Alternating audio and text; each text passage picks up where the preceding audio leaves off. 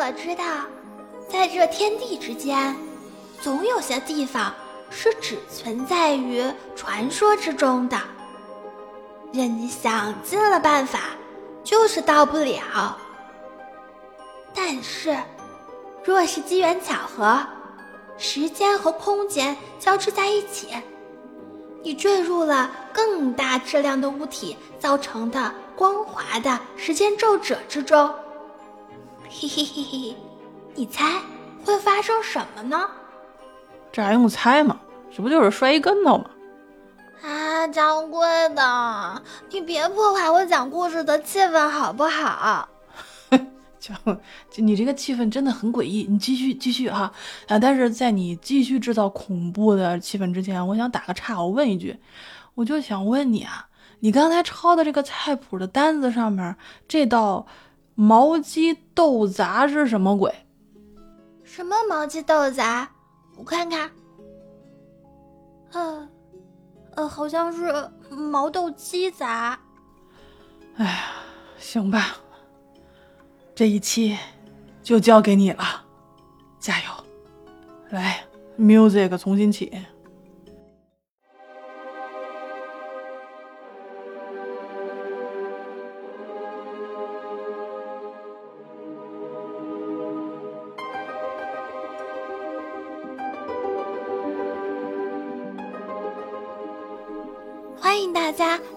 来到三鱼粥铺，我是店小二小鱼儿。话说上一期我们掌柜的讲到罗刹海市的上篇，说一个姓马的少年人，美风姿，少倜傥，喜歌舞，美如好女，而且他十四岁的时候就中了状元。但是因为做生意的父亲年老退休了，要他去继承家业。所以他就放弃了仕途，开始经商。有一次，他出海做生意，遭遇了飓风，漂流了三天，来到了一个叫做大罗刹国的地方。那里的人看到长相俊美的马家少爷，都四散奔逃，以为看见了吃人的恶鬼。殊不知，在姓马的少年眼里，唉，其实也不能总叫他姓马的少年吧。我们家掌柜的就是为了省事儿，老是简化别人的名字。咱们这个故事的正主有名字，叫马季，字龙梅。马季的季就是老骥伏枥的季。在马季眼中，大罗刹国的人长得才像鬼呢。因为大罗刹国的美丑标准跟咱们正好相反，在咱们眼里看着，如果有人鼻孔上翻、耳朵朝后、睫毛长得像帘子似的能盖住眼睛的，在他们那里就是绝美的人物。在这个国家里，不论学识经历，只看长相。正所谓美丽即正义。美丽就可以做大官儿，享受荣华富贵；而在他们国家，长得丑的人，其实嘿，就是跟我们长得很类似的人，一出生就会被家人抛弃的。说这种长相又丑又晦气。我们的主人公马季满腹才华，为了得到贵人的赏识。最后只能通过化妆让自己长得跟他们的审美一致。张飞的黑炭脸，再加上红布缠头，就让他们觉得惊为天人。皇帝都封他做了大夫。可是呀，中华化妆术不过就是表面功夫，最终还是会被人识破的。他就被其他的大官疏远排斥。毕竟人家觉得自己是天然美人呀，你不过是化妆出来的，所以这么看，无论在哪里，美的都看不起丑的，天然美的都看不起后天装饰的。但是有一点我不是很明白，那就是，如果一个人有着天生的优势，他真的能明白后天的追赶有多么不易吗？因为我看到有人嘲笑没在大城市出生的人，说你没见识；嘲笑家徒四壁的人，说你不够努力。嘲笑天下没有丑女人，只有懒女人。我觉得人不应该假装看不到自己天生就具有的优势。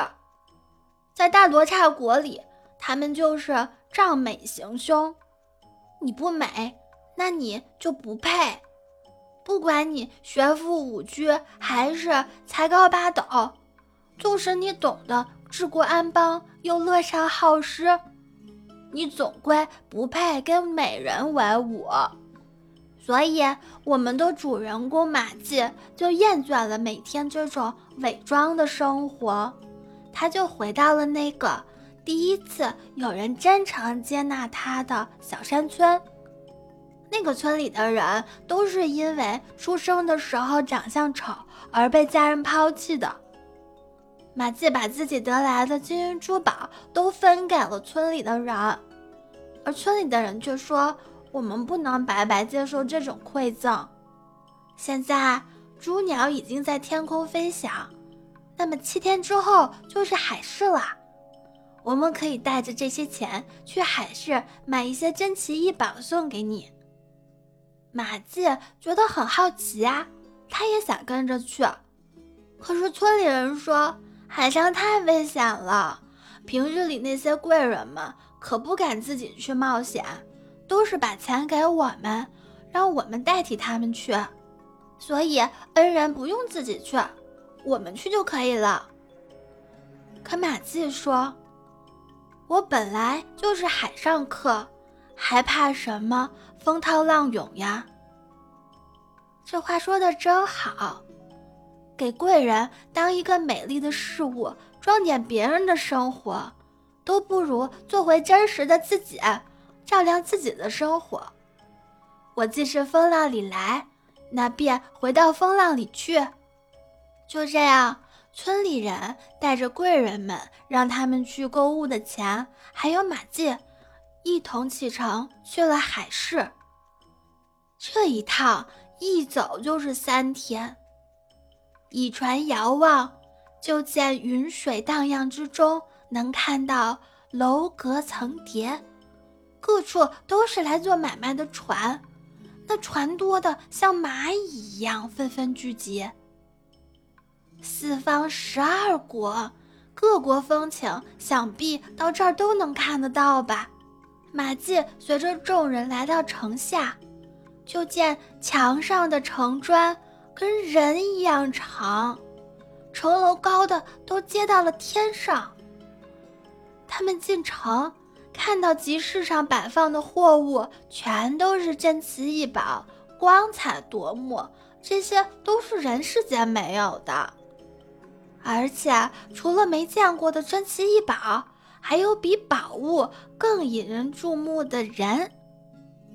这集市之上，人头涌动。但是，就是有一个人御马而来，在集市上骑马，那技术可了得了。当然，也是因为大家都知道他是谁，他是东阳三狮子。我合计着，那应该就是东海龙王的三太子，不会是敖丙吧？那也就是说，拿抓肯定也就离着不远了吧？这世子瞅见马季，觉得这个人的长相跟别人不一样，以为是偏远小国来的人，就派人上前询问。谁知道我们马季是东土大的，不是，是从中国而来的。他听说以后特别高兴，就说：“你既然屈尊来到这里，说明咱们缘分不浅。”还送给他了一匹马。让他跟他同行。哎呀，讲到这里，可以想见，两万六千里外的中国，那可是穷尽一生都没有办法到达的地方。就连神人们都没有去过。那我们回到故事开头，马季漂流了三天三夜，到达了大罗刹国。那恐怕就不是正常漂流能到达了吧？我怀疑，一定是有一种神秘的力量，让他来到了这里。罗刹国不过就是个续篇，是个中转，他真正要到达的地方就是这里。为啥要这么说呢？他的名字叫马季。字龙梅，龙就是飞龙的龙，媒就是媒介的媒。现在他遇到了龙宫的人，我觉得他的人生新篇章就要开始了。就这样，敖丙呃不是三世子跟他出了城，走到岸边，他们骑的马嘶叫着就跃到水中了。给马季吓得失声喊叫，可这时候就看到海水突然从中间分开了，两边的水像墙一样矗立着。他们潜入海底，很快就看到了一座宫殿，那宫殿可真是辉煌，用玳瑁装饰的梁，鱼鳞片做的瓦，四壁亮的像水晶。夺目耀眼，都能照出人影。马季下马，世子拱手将他请入，他们就去觐见了龙王。龙王也非常高兴，说：“先生一定是一个有文才的学士，一定能胜过屈原、宋玉。”哎呀，我觉得这个有点大成了。龙王说：“我想劳烦您的手笔，写一篇描写海市的文章。”希望你不要吝惜自己的妙词。我们的马季叩头答应了。龙王给了他一方水晶砚台，还有一支龙须笔，还有光滑如雪的纸，香气如兰的墨。马季立时就写出了篇千余言的文章，献给了龙王。龙王很喜欢，赞赏地说。先生真是高才，给我们的水国添了光彩。哎，这里果然跟罗刹国不一样。你们还记得吗？在罗刹国，马季跟国王说了治国之策，结果到后来只能装扮好，跟着国王去参加各种宴会。但在这儿不同，龙王很赏识他的才华和学识，而且设宴款待。后来还要把自己的女儿龙女许配给他，可是容我吐个槽，为什么不问问龙女的意思就把她许配给别人呢？真是的，要是我家掌柜的不问我的意思就把我许配给不认识的人，就算他长得好看、有学识、有文采，那我也是要生气的。可见在故事里那个时代。父亲给子女定亲是再自然不过的事儿了。哎，还能说什么呢？感谢新社会吧。而且，故事里的男人是真好命，才貌双全就可以有事业有家庭。可女人呢？才貌双全的女人一般都配给他一段凄美的爱情。总觉得这也太敷衍了吧。不过这也不能怪作者，毕竟在他的时代里，允许女人完成的事业还真不多。就这样，马季跟美丽的龙女成了亲，被封为了驸马都尉。他写的《海市赋》在四海流传，四海龙王都宴请他赴宴。都是为了他写了这么好的文章，我就在想呀，故事里没说他这个赋里到底写了什么，但是我想一定是一篇特别好的文章，将海市还有海中的国度都描写的特别美好，把整个水国描写的美而精致，又不失辉煌大气。还有四方十二国不惧海上风浪来做生意的勇敢的人们。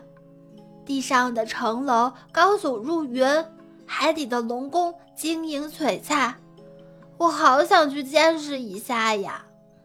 故事里，马季就这样跟龙女在龙宫相亲相爱，吟诗唱歌，生活可幸福了。可是慢慢的，他开始思念故乡，就对妻子说：“我流浪在外三年了，远离父母，每当想起他们，我就会伤心流泪。你愿意跟我回家乡吗？”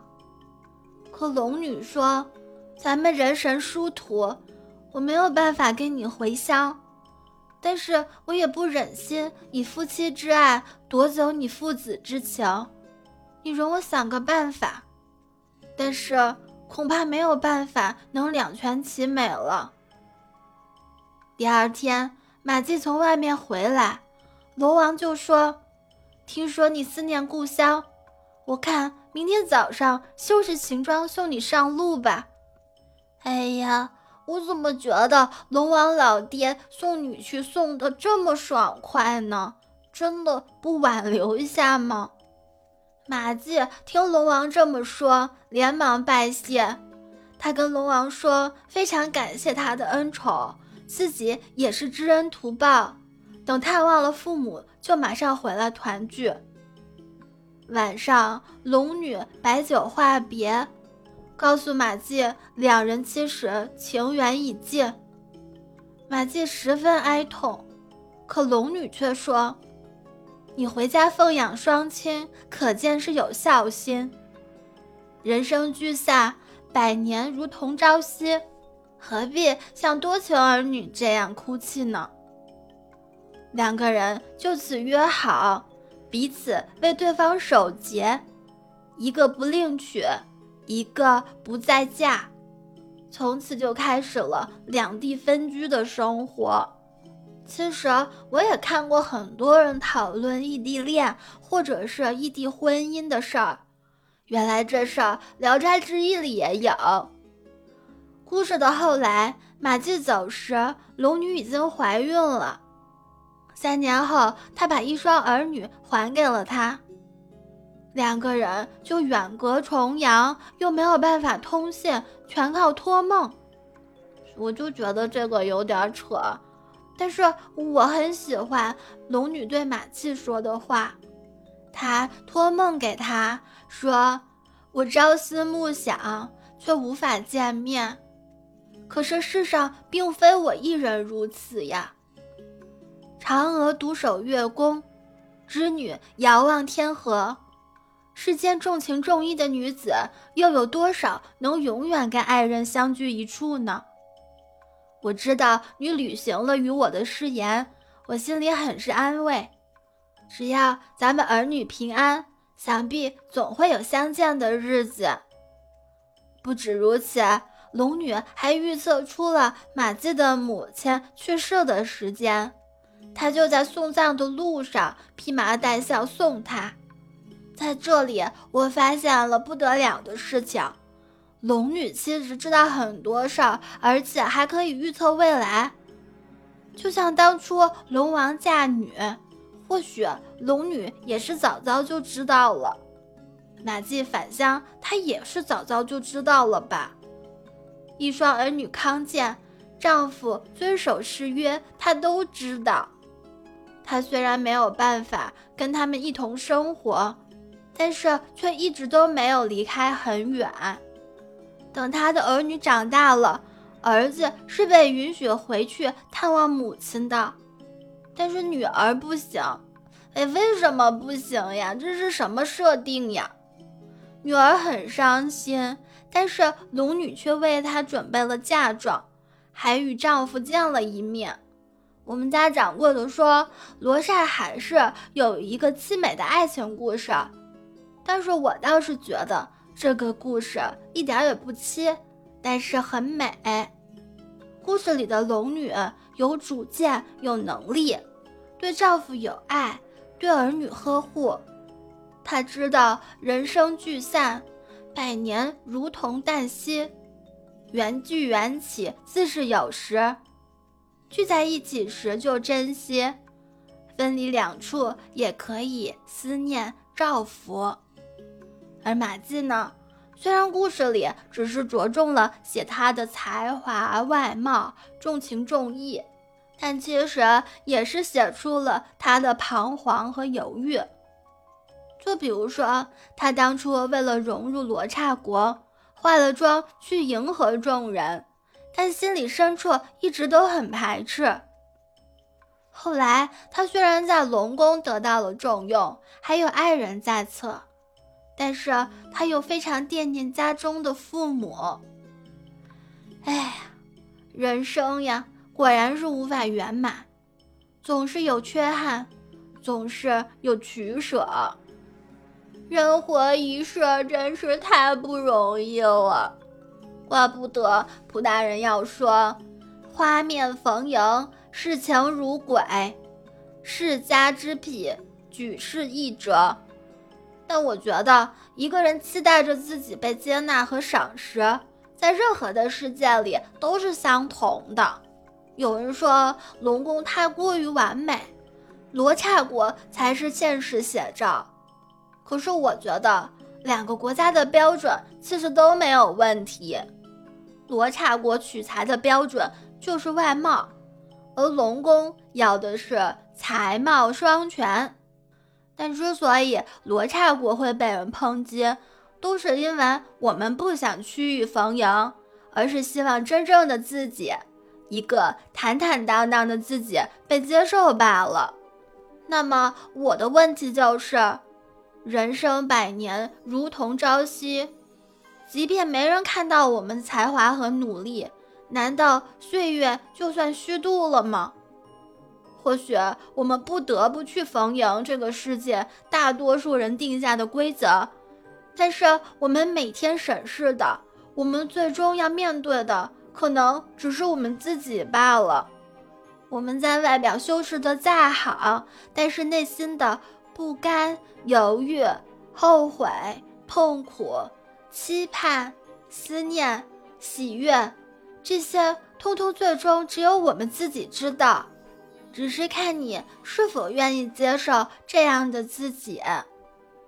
那我们今天的故事就讲到这里，非常感谢你听到这儿。如果你有什么想对我说的，就在下面留言给我吧。这里是三鱼粥铺直播间里的故事，如果你喜欢这个故事，就订阅我们的专辑吧。我是店小二小鱼儿，咱们下期再见。